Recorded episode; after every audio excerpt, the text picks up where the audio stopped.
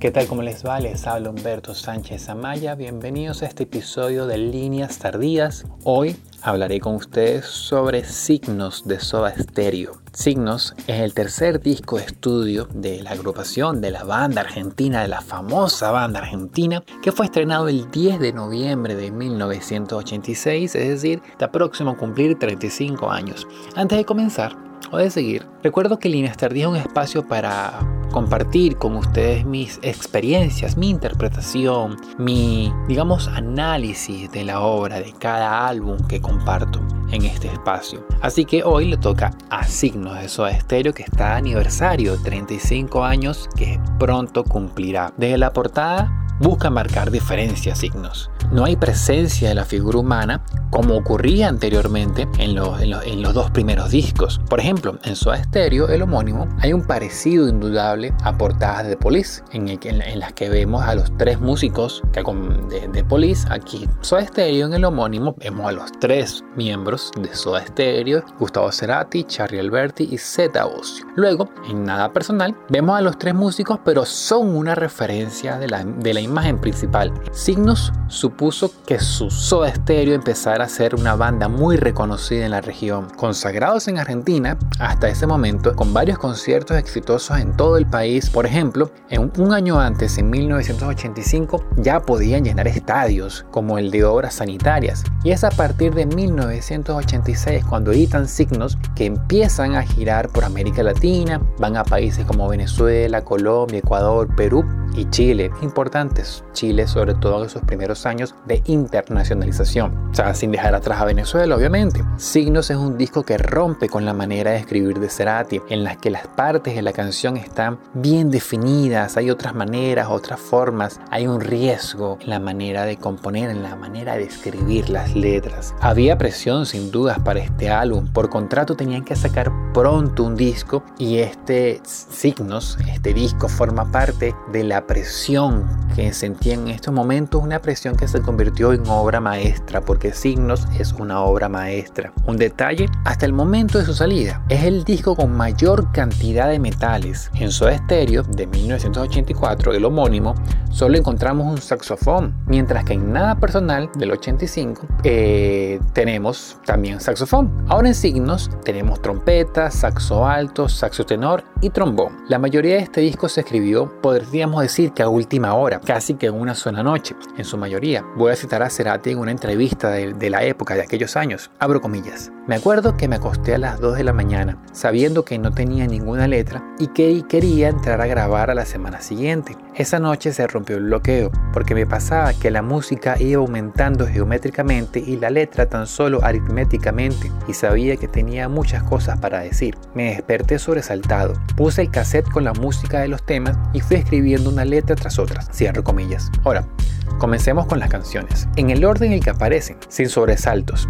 Un tema con un poderoso bajo que toca Zeta Bocio. Es así, siempre se habla del buen guitarrista Gustavo Cerati, pero poco se menciona el trabajo que realiza Zeta en muchas de las canciones, en las que brindó con más que justa precisión la intensidad de ese instrumento a la obra de Soda Stereo, tanto en estudio como en vivo. Se nota que le bajan dos al uso de los samplers en, esta canción. Una canción en la que los metales vuelven a tener un papel importante, frenetismo.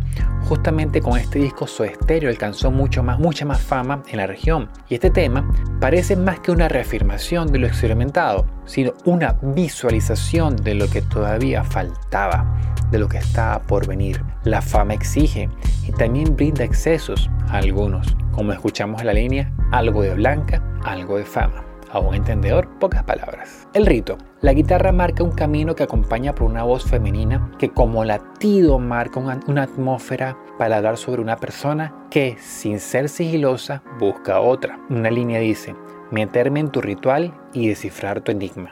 Tal vez no hablar de más, el silencio no es tiempo perdido. Par de frases claves de, este, de esta canción subvertir acaso el orden para ser tomado en cuenta por alguien. Una canción enigmática y hasta llena de suspenso. Y puede ser hasta polémica. Un amor prohibido o imposible, pero en el que hay cierta insistencia. Cuando dice, sueles encontrarme en cualquier lugar. Y ya lo sabes, nada es casualidad. Volvemos a Police, porque a mí me recuerda mucho a la historia de Every Break You Take de Police, de la banda británica, sobre esa persona que desde lejos observa con cierta penumbra. Seguimos con Prófugos, poderosa canción con un ritmo acorde a lo que sugiere el título, velocidad, adrenalina, escape, al menos sé que huyo porque amo, canta Cerati.